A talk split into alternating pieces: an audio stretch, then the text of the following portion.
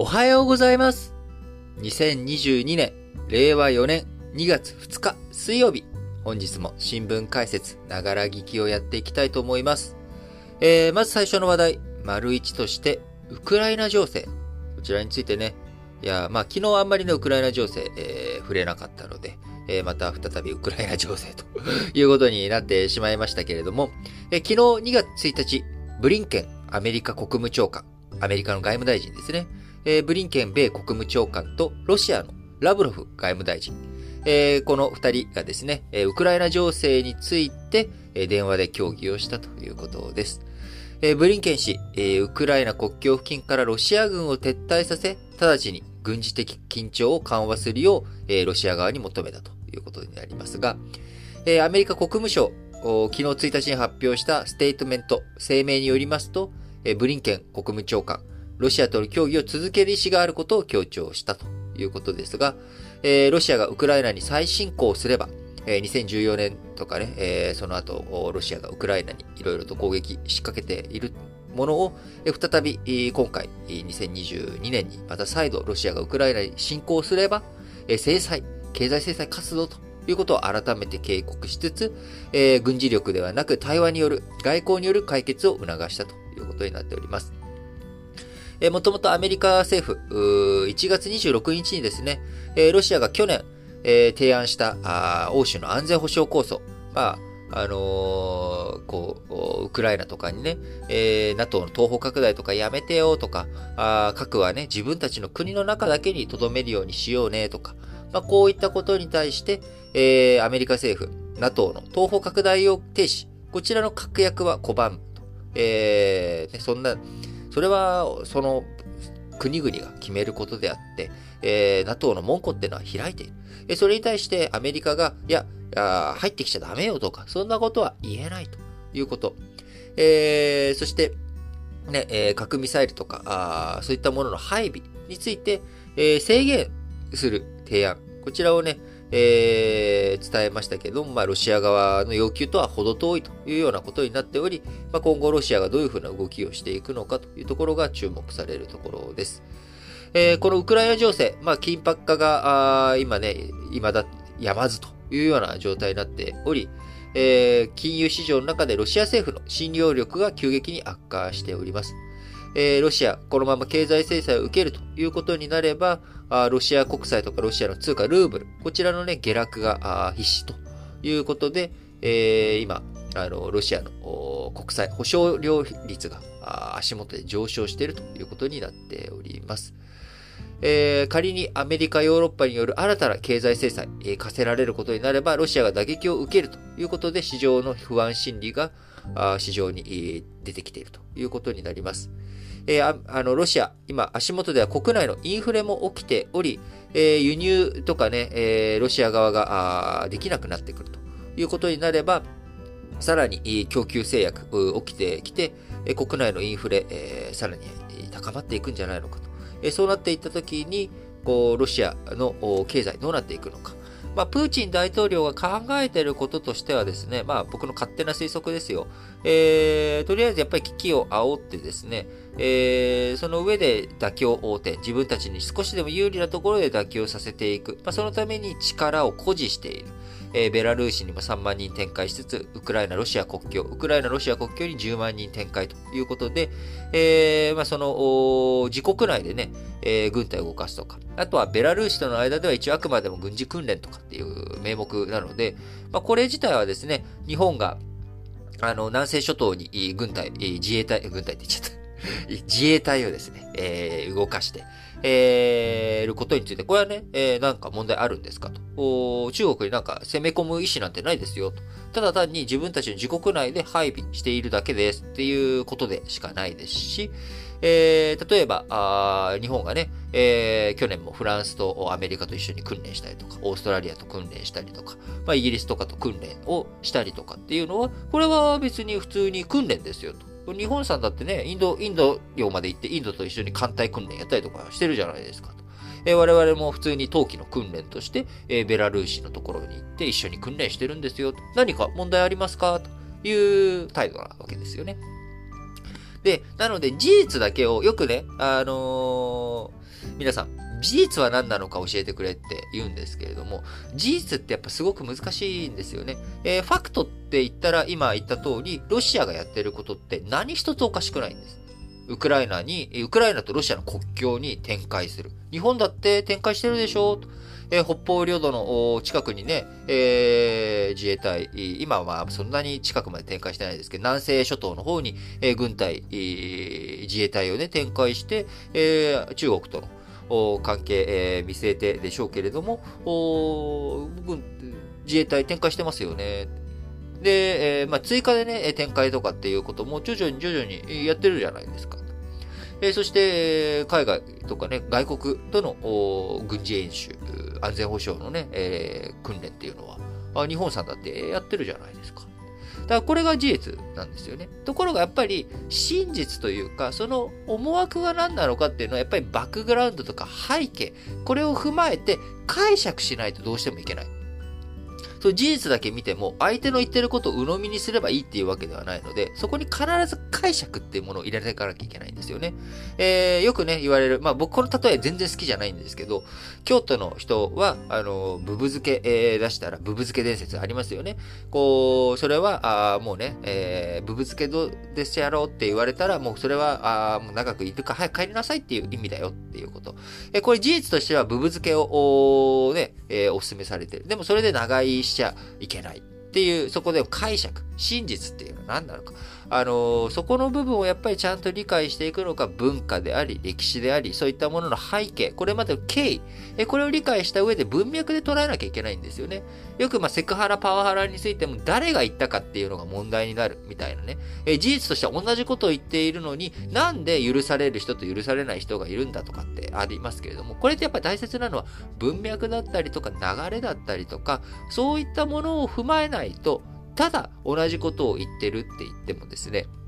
全然捉え方っていうのは変わってくるっていうことになるわけですよね。なので国際情勢とかこういったものを理解する上でも、ただ事実を羅列して、それでさあ皆さん解釈してくださいっていうのだと、じゃあみんながそのレベル感で、えー、全てのことを理解しなきゃいけないっていうことになってくるので、やっぱりメディアとかマスコミの力っていうものは僕は大切だと思うんです。えー、そういったものの解釈、咀嚼されたものがないと我々は理解ができない。ただ、咀嚼をしすぎて加工食品になっちゃってているもの、こればっか食べていくと自分で咀嚼していく。あるいはもうビタミン剤みたいになっちゃっていて、これだけ取れば栄養満点ですよ、みたいなものばっか取ってると自分たちの胃腸、自分たちで考える力、これがね、しっかりと腹落ちしていく力というものがやっぱえー、乏しくなってしまうっていうのはあると思うんですよね。なので、あのー、極力やっぱりこういうふうに僕が、あのー、新聞解説ながら聞きっていう形でいろんな新聞記事とかあ情報っていうものをお伝えしてるんですけれども、えー、それはやっぱり僕なりの解釈が入ってますし、えー、僕なりの味付けっていうものがやっぱりされています。当然です。僕が喋ってるんでね。なので、皆さんもぜひそれを鵜呑みにただするだけじゃなく、えー、いろんなものを見ながらあ理解していくとかね、えー、さらにもう一歩踏み込んで、ちょっと気になった記事については調べてみようかしらっていうことをやってみると、えー、より咀嚼力というかですね、自分の胃腸が鍛えられるっていうことになると思いますので、ぜひやっていただければなと思います。えウクライナ情勢、あともう一個ね、えー、おもし面白いなって言ったらちょっと語弊がありますけれども、えー、おととい、1月31日の国連えー、安全保障理事会で、えー、会合を開かれました。えー、ウクライナ情勢をめぐって、えー、まず、公開で、えー、安全保障理事会開くべきかどうかということで揉めました。あの、安全保障理事会、えー、まあ、みんながね、えー、どういう協議しているのか、どういう対応しているのかっていうことをしっかりと公開で協議するか、あるいは、これは結構踏み込んだ話でいろいろ細かい話とかね、ちょっとみんなの前で言えないこととかもあるから、非公開でやるべきなのかということ、まあ、これがあるわけなんですけれども、今回、ウクライナ情勢めぐって、えー、これちゃんとね、公開の場で話し合うべきだと。ということを安全保障理事会で、え、アメリカをベースに、え、主張して、ロシアはいやいや非公開でやるべきだということになりました。で、え、今、あ、あの、国連の安全保障理事会、え、常任理事国 P5 と呼ばれる5カ国、中国、フランス、ロシア、イギリス、アメリカ、この5カ国と、え、2年で、え、交代する非常任理事国、えー、まあ、毎年5枠ずつ変わっていくんですけれども、えー、日本がね、えー、非常任理事国っていうのは何度も何度もやってるんですが、今は日本やっておりません。え、現在非常任理事国10カ国ありまして、え、アフリカ3カ国、アジア太平洋から2カ国、東ヨーロッパから1カ国、え、ラテンアメリカ、カリブから2カ国、え、西洋その他2カ国ということで、まあ、10カ国構成されているわけですが、あ今回、えー、こちらの、じゃあ公開でやるべきなの？非公開で、えー、会合をやるべきなの？ということに対して、えー、ロシア、いやいや非公開だと。で、中国がロシアの正当な安全保障上の懸念を真剣に受け止めるべきだと主張し、えー、ちゃんとね、こういったもの非公開でやろうよということで、えー、中国はロシアに同調。えー、結果、えー、10対2、えー、非公開ですべきだと言ったのは中国とロシアだけ。えー、その他10カ国が、賛成。で、結局公開ということになったんですが、ポイントは3カ国投票してない、棄権している、えー、国があるということです。えー、今回棄権した国は、インド、ケニア、ガボンということで、やっぱここ注目はインドですね。えー、ケニア、ガボン、まあ、アフリカのね、えー、国ということもあり、まあ、過度に中国とかロシアと対立関係とかしたくないよということで、えー、危険ということになったと思うんですが、やっぱここでね、インドが危険票を投じるっていうのがやっぱりいいですね。あの、やっぱりいいですねっていうのもやっぱ語弊があるんですけども、あの、インド、アメリカとはね、えー、日本、オーストラリアと含めてクアッドという枠組みで、えー、安全保障上の協力というものをしております。えー、その一方で、ロシアからあ安全保障の観点でいくとね、えー、軍事関係、えー、の軍の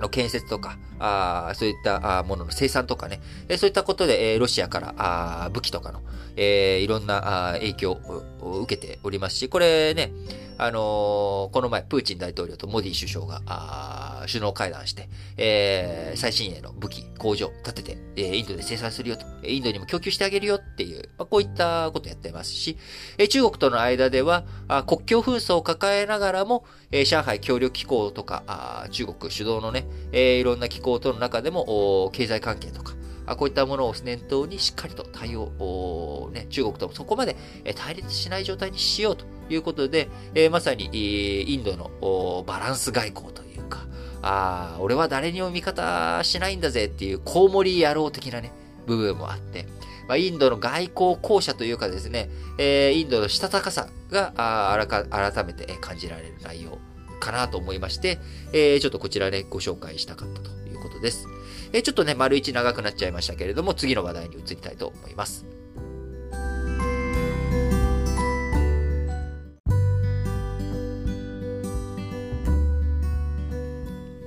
はい。続いて、丸2の話題としまして、また、あ外交関係の話ですね。えー、衆院、衆議院、えー、昨日1日の本会議で、中国政府による新疆ウイグル自治区やチベットなどでの人権状況に懸念を表明する決議を、えー、与党と立憲民主党、日本維新の会などの賛成多数で採択をしました。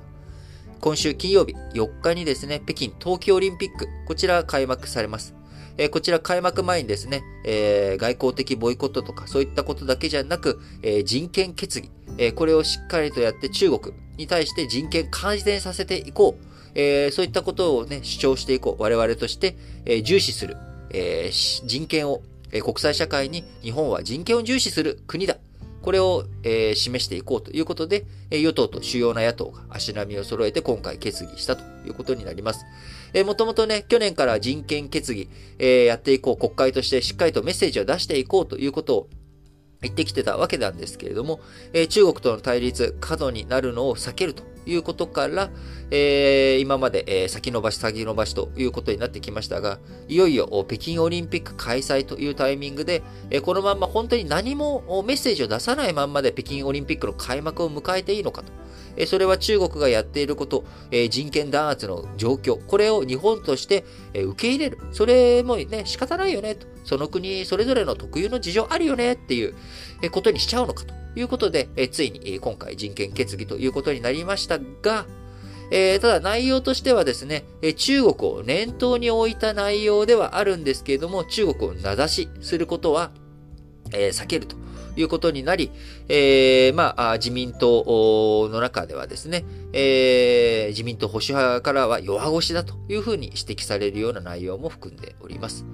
え、今回の決議、香港や南モンゴル、えー、内モンゴル自治区のことですね。あのー、モンゴル、外モンゴルと内モンゴルと2つあって、まあ、外モンゴルはモンゴルとしてね、今、独立した国ですけれども、えー、内モンゴルというところについては今自治区、中国のね、えー、自治区の一つとなっておりますが、まあ、内モンゴル自治区って言ってしまうと、えー、中国の行政区分となってしまうため、えー、地域名として南モンゴルというふうな言い方をしているという、こういう細かいところにもですね、えー、こういった文言をいろいろと考えてやってるんだなと。こういうのでもね、あの、大事なんですよね。霞が関文書だとか外交文書って分かりにくいとか、えー、なんで、えー、具体的に言わないのっていうところにね、まあ、いろんな配慮、いわゆる忖度ってやつが動くわけですよね。えー、でもこれってやっぱり僕らも、あの日頃生活する上ですごく大切で、えやっぱりその相手にね、なんて言うか、どういうふうに言うかってすごく、気を使うじゃないですか。あの、相手になんて呼びかけようかなとか例えば、あの、中山きんに君って人いるじゃないですか。えー、これちょっと見てて面白かったのがですね、中山きんに君って、えー、まあ、タレントとしての名前なんですよね。あの、筋肉ムキムキのお笑い芸人さんで、この前、あのー、吉本興業退社、えー、退所するにあたって、えー、いろいろと話題になってた人物なんですけれども、中山きんに君って、筋肉くんって、くんってついちゃってるから、なんて呼ぶのと。中山きんにさん、中山きんに様で、えー、形称つけた時に呼ぶのかと。あるいは、さかなくんって、あのー、魚が大好きなね、さかなくんいるんですけれども、えー、タレント、タレント学者、えー、さかなくんは、敬意を表して呼ぶ時にはですね、さかなくんさん。で、くんの後ろにさんをつけるみたいな。まあ、こういったところとか、相手なんて呼ぼうかして、どういうふうな工夫しましょうかとか、あるいはもうちょっと細かいところでいくと、やっぱり、あのー、今あ、すごく気を使う言葉としては、相手のその、えー、こう、夫の方がいたときに、えー、その夫の方の配偶者の方を夫になんて、えー、呼ぶか。奥様はお元気でしょうかっていうのか。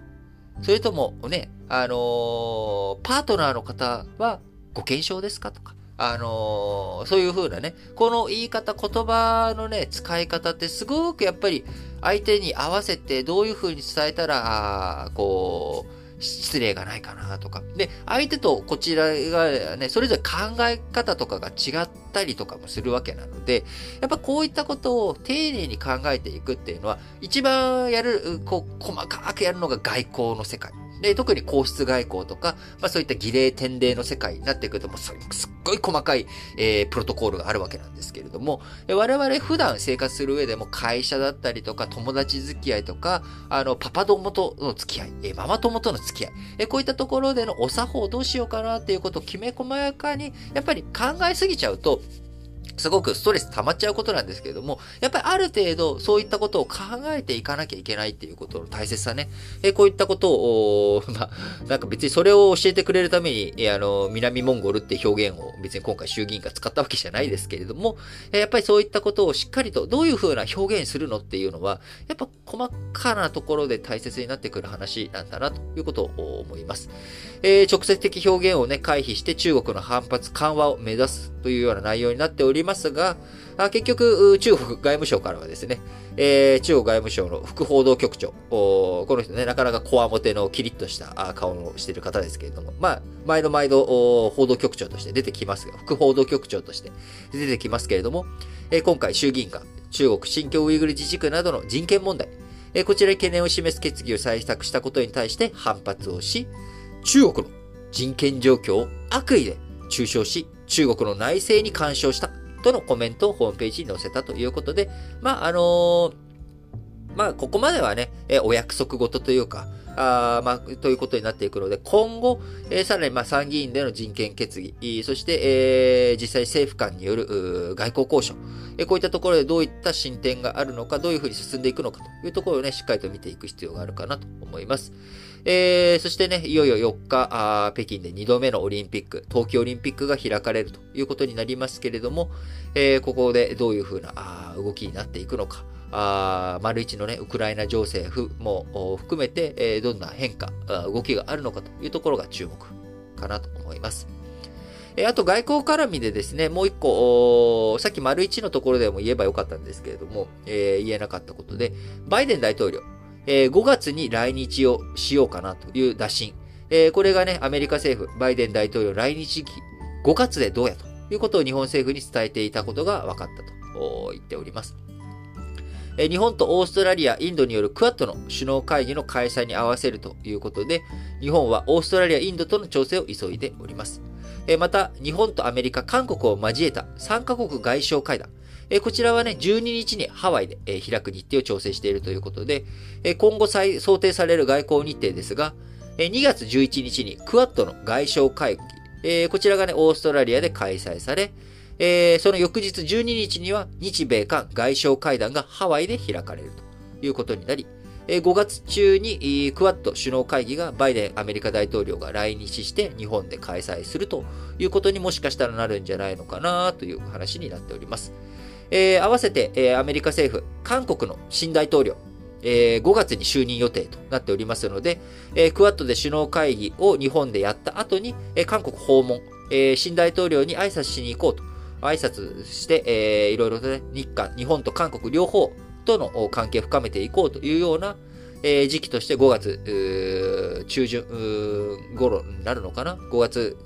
中旬になっちゃうとな。中旬になっちゃうと、G7、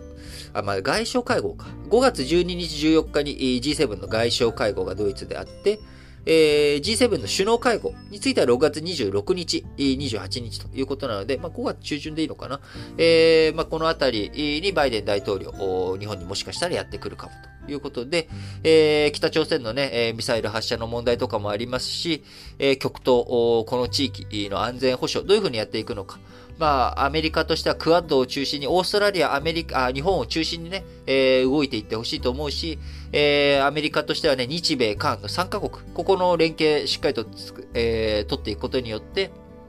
北朝鮮封じ込めていくっていうことをやりたいと考えていると思うので、まあそうなってくるとね、やっぱアメリカのね、えー、思惑としてやっぱり今ウクライナとかイランとかね、そっちの方に注力しつつ、えー、中長期的には中国をどう抑えていくのか。で、その辺以外の周辺については、あ日本とかオーストラリア、韓国、この辺がね、頑張ってくれよということになると思うんですが、えー、やっぱね、安全保障の問題、外交の問題、ややこしいところ、たくさんあります。えー、過去の経緯、流れっていうものも抑えなければいけないということで、まあ、引き続きこの新聞解説ながら聞きでね、しっかりとご紹介していきたいなと思っています。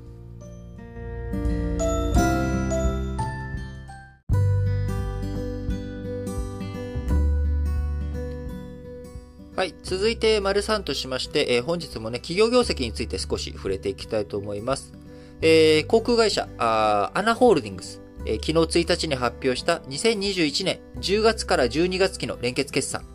営業損益が1億9000万円の黒字となりました。えー、去年がね、えー、前年同期814億円の赤字だったので、なんとか黒点1億9000万円の黒字を、えー、なんとか確保したよと黒字浮上となりました。えー、こちら黒字転換8四半期ぶりということで、約2年、約というか2年ぶりのね、黒字転換ということになりました。えー、国内線の旅客回復や国際貨物輸送の収入増が寄与したということですけれども、えー、今回、営業損益については黒字化することができましたが、最終損益については、金利負担とかね、えこういったものもあり赤字が引き続き続いているということです。新型コロナウイルスの感染再拡大、今ね、再びオミクロン型再拡大しており、東京都なんかのね、病床50%を超えてという状態になっており、今後先行きの不透明感は拭えないということですが、えもし国内で感染状況落ち着いていくということになればですね、えー、穴、黒字化していくことができるんじゃないのかというふうに見られておりますが、え、まだまだ予断を許さないという状況になっております。え2021年12月、去年の国内線旅客数、え2019年比、え4割減、国際線は9割減ということで、えやっぱりね、本格的なその回復ということを考えていくと、まずはまあ国内の旅客が戻ってくるということと同時に、やっぱ国際線ですよね。えー、僕もね、2019年に海外に行って以来、えー、2020年、2021年、えー、こんなに2年間海外行かないなんて、えー、いつ以来なんだろうというようなね、まあ大学生以来かな。あのー、以来という、大学生以来、社会人になってからもしばらく海外あんま行ってなかった時期もあるので、あるんですけれども、まあ、やっぱり海外ね、あのー、こう気軽に行ける時代という風な感覚がね、今、だいぶ薄れてきて、えー、パスポートどこに置いたかなって 僕自身、今、今、ふっとね、今思いつ、思ったのが、あれ、パスポートどこ、どこにあったっけって、今ちょっとね、後で探してみようかなって思うぐらい、えー、最近パスポートを見ていないな、というところなんですよね。えー、まあ、多分期限は切れてないよな。この前、あの、本当に2018年、に、うん、そう、2018年に10年で更新しているので、えー、まだ、あの、全然パスポート切れては、有効期限切れてはいないんですが、なんかね、もしかしたら今この話を聞いている皆さんの中にはですね、パスポート、あれ？もしかしたら期限切れてるかもみたいな方いらっしゃるかもしれません。えー、その時にね、いつ、どのタイミングで、え、パスポート取得し直そうかなっていうのはあるかもしれませんが、もしかしたら、その、海外旅行ね、えー、行楽シーズン前にめちゃくちゃそのパスポートのところが、窓口が、発行手続きがね、混んじゃうみたいなことがあるかもしれないので、えー、もし、あ、今もう切れてるわって気づかれた方は、早めにやっといた方がいいかもしれないなーってちょっと今思いました。えー、完全にね、余談ですね。すいません。えー、その他、あ、あと、ブラザー。プリンターとかのね、強いブラザー工業。こちらも1日昨日に決算発表しましたけれども、プリンターの販売が伸びているということで、円安も収益を押し上げたということになっております。新型コロナウイルス化の巣ごもりを追い風に、在宅勤務向けの小型複合機、プリンターが好調なほか、工作機械や工業用ミシンも伸びたということで、ブラザー2021年4月から12月期の9ヶ月の連結決算、えー、純利益が前年同期比14%増の542億円と、えー、この同じ 9, 9ヶ月間、えー、同じ期間としては過去最高の利益を上げたということになっております。えー、また、あドリンク剤とかでね、えー、わしのマークで有名な対象製薬。えー、こちらの対象製薬ホールディングスも、えー、昨日1日、2022年3月期、これは1年間の通期の連結決算、えー、こちらね、前年、えー、前期比14%減の115億円になりそうだと発表しました。えー、新型コロナウイルス化の影響で下落したドリンク剤の販売、えー、こちら小幅回復していくものの広告投入、利益を下げるということで、えー、広告費加算で、えー、減益予想ということになっております。またこの、対象製薬、この4月に東京証券取引所の再編、えこちらにあたって、えー、今ね、東証、対象製薬、東証一部上場なんですけれども、えプライム市場に移行するのではなく、スタンダード市場を選択ということにしておるんですけれども、えこちら投資家からはですね、対話機会減少させる、そういったね、懸念する声も上がっているということですが、あの上原茂副社長、え決算説明会の中で、プライム市場の要件満たしているにもかかわらず、なぜスタンダード市場にしたのかということに対して、えー、東京証券取引所の求める基準には、対象制約が重要と考えていないことが多くあったと話したことから、えー、制約の多いプライム市場ではなく、スタンダード市場にしようということを選んだということです。えー、わしのマークのね、対象制約。まあ、国内では非常にね、有名企業ですけれども、まあ、規模感で言ったら確かにそこまですごく大きい規模感でもないですし、海外にね、打って出るメーカーさんなのかというと、えー、やっぱりちょっとね、えー、違いもあるのかなと思いますんで、まあ、スタンダード市場をね、えー、あえて、え、選ぶというのも、これはこれでいいことなんじゃないのかなというふうに思っております。えー、もう一社ぐらいね、ちょっと紹介しましょうかね。えー、ホヤ。え、純利益30%増ということで、えー、ホヤもね、昨日決算発表しましたが、2022年3月期通期の連結純利益、1年間の純利益の予想、えー、前期比30%増の1630億円になる見通しと発表しました。えー、新型コロナウイルス化からの市場回復が進むことで、メガネやコンタクトレンズ、内視鏡の販売が伸びる見通しということです。えー、海外市場を中心にコロナ禍からの営業再開が進んだことで、メガネやコンタクトレンズなどのライフケア事業が回復していき、えー、内視鏡もですね、えー、部品、材料のね、不足の影響を受けますが、足元の需要堅調ということで、えー、しっかりと売っていけるというようなこと。えー、また、ハードディスク駆動装置、えー、向けの基板の販売も好調ということで、ホヤ、えー、気力容量を増やせるガラス基板で高い市場シェアを持っており、えー、やっぱメガネだけじゃない、内視鏡だけじゃない、こういったハードディスクとか、あ IT 関係についてもね、ガラス基板、えこういったものを使うということで、ほや、あこういったところにも強さを見せているということで、今後の事業拡大も期待されているということになります。えー、また、ほや、4月20日までにですね、最大600億円自社株買いを行い、株主還元や資本効率の向上を進めていくということで、えー、発表がありました。はい。えー、ということでですね、えー、いろんな企業の業績、えー、まだまだ今週発表続いていきますので、えー、ほぼ多分毎日ね、え何かしら紹介していくということになっていきますが、なかなか企業のね、え業績について、え会計、とかね、ちょっとよくわかんないよっていう方も多いと思います。え今、経済基礎の基礎ということで、え先月ね、あの、為替について話をして、えー、今月金利についてね、話をしていこうというふうに思っておりますが、まあ、今後、そういった企業決算会計とかのね、話についても、えー、いろいろとやっていけたらなと思っております。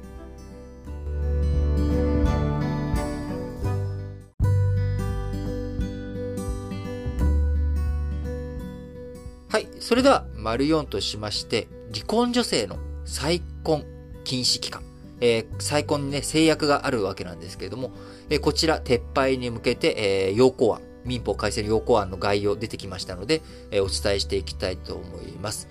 えー、現在ですね、あのー、法制審議会、法務大臣の諮問機関である法制審議会の部会が、えー、昨日1日に、えー、民法改正の要項案をまとめました。えー、この中で、えー、今ね、えー、一つ話題、問題となっているものはですね、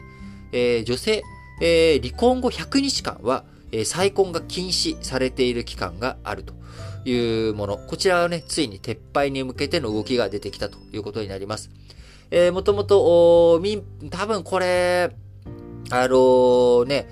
離婚した後に、まあ、妊娠が発覚して、えー、そのね、えー、前に再婚されると、いろいろとややこしくなるという昔の家制度の名残だったりとか、あの、まあ、そういったことの影響もあったんでしょうね。え、この女性の再婚禁止期間、え、海外では性差別的だとして撤廃が相次いできました。法務省などによりますと、1960年代に、え、北欧諸国が廃止に動き、スペインやフランス、韓国なども続いたというところで、えー、米国やイギリス、中国などはそもそも再婚禁止期間の制度がないという中、えー、日本、長くね、この制度が残ってしまっているということ。えー、日本、国連の女子差別撤廃委員会から女性差別に当たると繰り返し廃止を勧告されてきましたが、えー、いよいよようやくですね、ようやくこの2020年ですよ。ようやく2020年代に入って、この再婚禁止期間の撤廃というものがなくなるということになりました。えー、男はね、えー、すぐに再婚できるのになぜ女性は再婚できないのかということ。まあ、そこにはま妊娠の問題とかね、そういったことがあるからというのはあるかもしれませんが、今ね、まあ、あの、離婚する前に、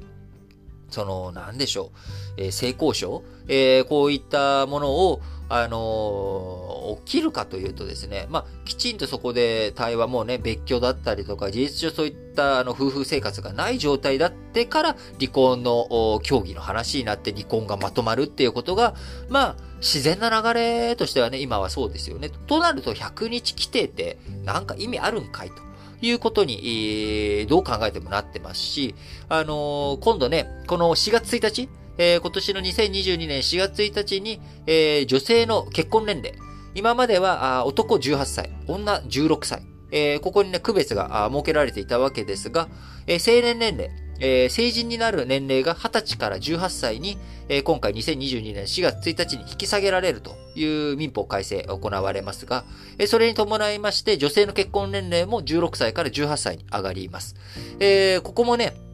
あの、僕が昔読んだ漫画とかで、その高校生のね、スクールものを取り扱ったやつで、えー、16歳から女の子結婚ができるから、あの、なんかその、女性、えー、ね、まだ高1、高2の女性に、まあ、求婚すると。実際に結婚しようみたいな。で、結婚届に判を押さないと、どうにかしちゃうぞみたいな。まあ、こういう、えー、コメディ、スクールコメディみたいなのがね、えー、取り扱われてたわけですが、これが、今後は、え、使われなくなってしまうというように、まあ、あの、社会全体がね、今大きく変わってきているというタイミングです。え、成人のすでになった女性で、え、結婚していて、離婚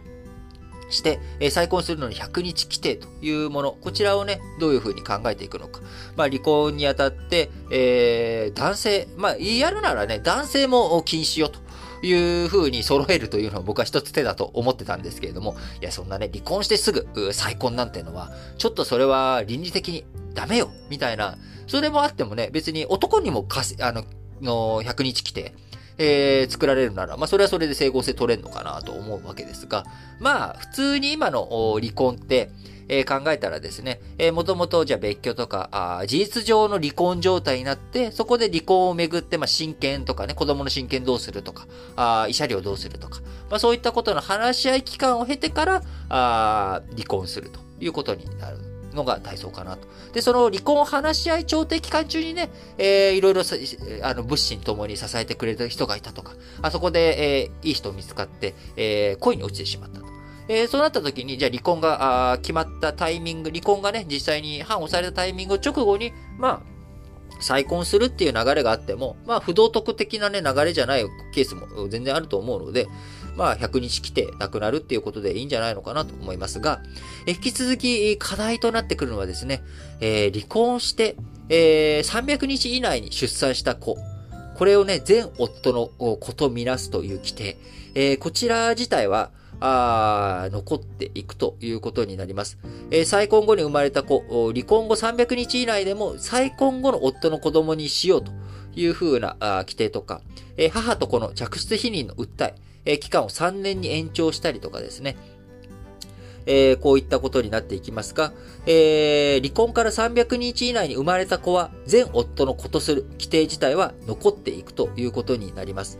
えー、離婚して、えー、別居中に出産するなど、再婚していなければ従前通り、えー、前夫の子とみなされるということなので、えー、例えば、えー、離婚してですね、内縁の、内縁関係、えー、にある男性との間の子供、えー、でね、ちょっといろんな事情があって、その、新しい父となる人と結婚できなかった。えー、戸籍上結婚とかね、まあ、あの、そういったものができなかったってなると、えー、DNA 的にも、状況的にも、誰がどう見ても、えー、その新しい内縁の夫との間の子供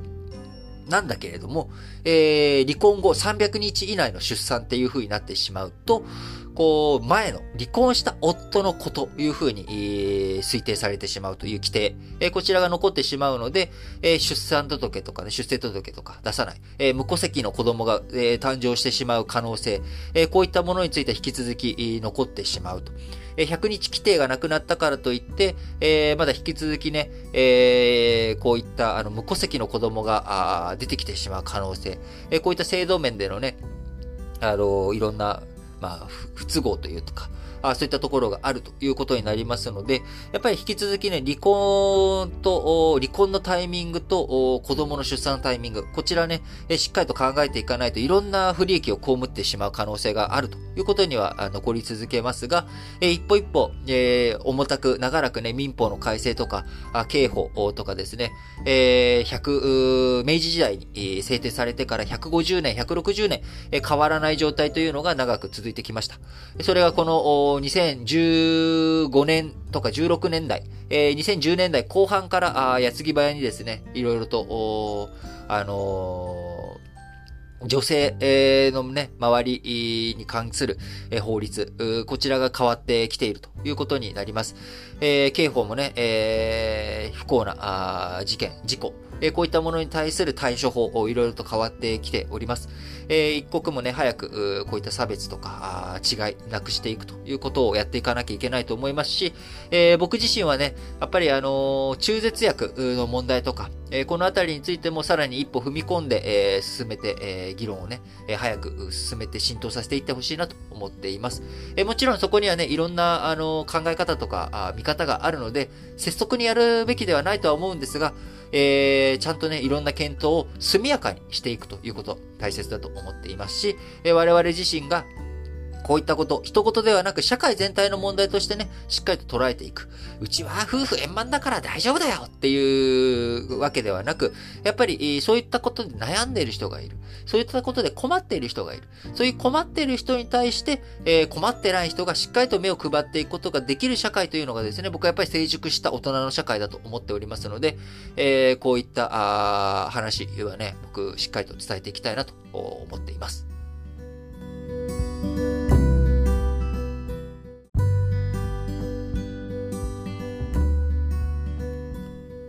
はい。それでは本日も最後、丸ごとしまして、主要5紙の社説を紹介して締めくくっていきたいと思います。えー、まず朝日新聞。佐渡金山遺跡、謙虚に伝える調和こそということで、えー、韓国とのね、間で今対立問題になっている、こう、佐渡ヶ島のね、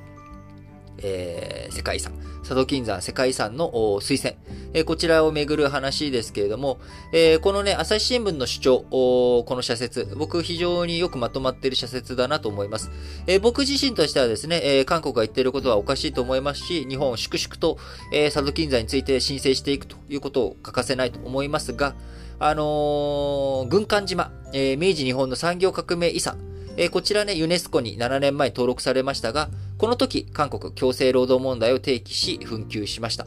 えー、それに対して、えー、日本、えー、意思に反して連れてこられ、厳しい環境の中で、えー、働かされた多くの朝鮮半島出身者がらがいたと認め、犠牲者らに記憶に留める措置を取ることを約束しましたが、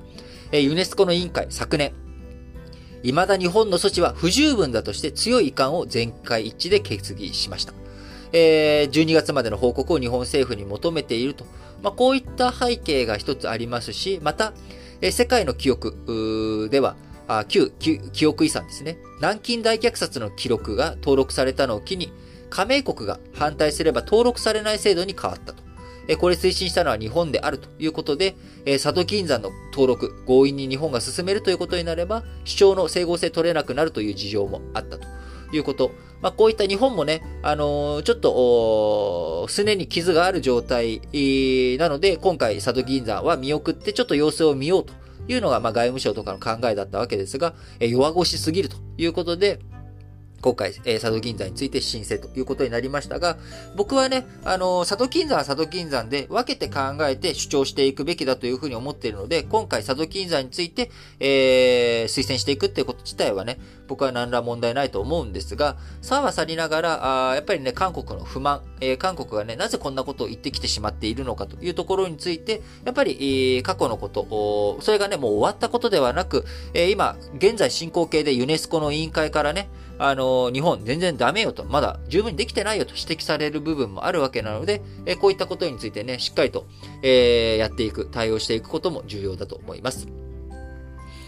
え朝日新聞もう一本は NHK 虚偽字幕、鈍い対応深まる不信ということで、えー、正確で公平公正な情報を広く伝え、民主主義を支える。NHK はそう主張し、最近ネットによる番組の同時配信を始めるなど、業務を拡大してきた。責任はより重くなっていることを自覚するべきだと。えー、まあ、そんな状況の中でね、えー、BS 番組の中で、えー、東京オリンピック不適をめぐるものに対して、えー、不適切なね、えー、字幕をつけたということ、こちらなぜそんなことが起きてしまったのかということについて、まあ、しっかりと、あの、早く検討して、えー、伝えていってほしいなと思います。えー、毎日新聞、ミャンマー政変1年、国際社会は一層の圧力を。市民への弾圧は続いている。先月も子供たちを含め100人以上が殺された。これまでの犠牲者は約1500人に上るということでね、えー、昨日もお伝えしましたけれども、ミャンマー政変から1年ということでクーデター、あーこれをね、えー、踏まえてまだまだ犠牲者が多くいるということ、えー、これに対して国際社会何ができるのかということをね、考えていきたいなと思います。え毎日新聞もう一本は、国会の人権決議、対中戦略書いたままでは。だが、外交は対抗一辺倒では成り立たない。言うべきことを言いつつ、対話の回路は閉ざさない。したたかな戦略が必要だと。これはね、ほんとそうだと思います。あのー、国会のね、人権決議自体、僕はちゃんとね、やっていくべきことだと思うんですけれども、えー、どういうふうに中国との間で対話のチャンネル、これを維持していくのか。えー、ね、じゃあもう戦争だっていう風になってしまうのが日本にとっても、あるいは国際社会にとってもいいのかって言ったら必ずしもそうではないので、えどういう風に中国に対話、えしていくのか、中国が変わっていくように、え日本が何ができるのかと。えその中では、高難両面ですね、えしっかりと言うべきことは言いつつ、え対話、どういう風にやっていくのか大切なポイントかなと思います。えー、続いて産経新聞。石原慎太郎氏死去。憲法改正の意思をつなげ。石原都知事としてね、大きな実績を残した彼だが、最も大きな心残りはライフワークとも言える憲法改正を実現できなかったことだろうということで、えー、石原慎太郎さん、89歳でお亡くなりになりました。えー、僕自身ね、あのー、長い期間東京都知事、石原慎太郎さんということで、あのー、非常に力強いリーダーシップというかですね、あの、言うべきことを言ってということで、え東日本大震災の時の瓦礫をね、受け入れる姿勢だったりとか、あ尖閣諸島を国有化あできないんだったら都が買おうかって言ったりとか、まあ、そういったやっぱりリーダーシップを発揮するというところ、いろんなね、えー、それが彼が取った行動、本当に正しかったのかと、えー、いろんなね、えー、あの、取り、国公立のね、都立の、あの、大学の名称の話だったりとか、いろいろある、器用方変ある人物ですけれども、やはり彼のリーダーシップと言ってることの主張性、えー、そちらについては僕は本当に尊敬に足る人物だったんだろうなと思います。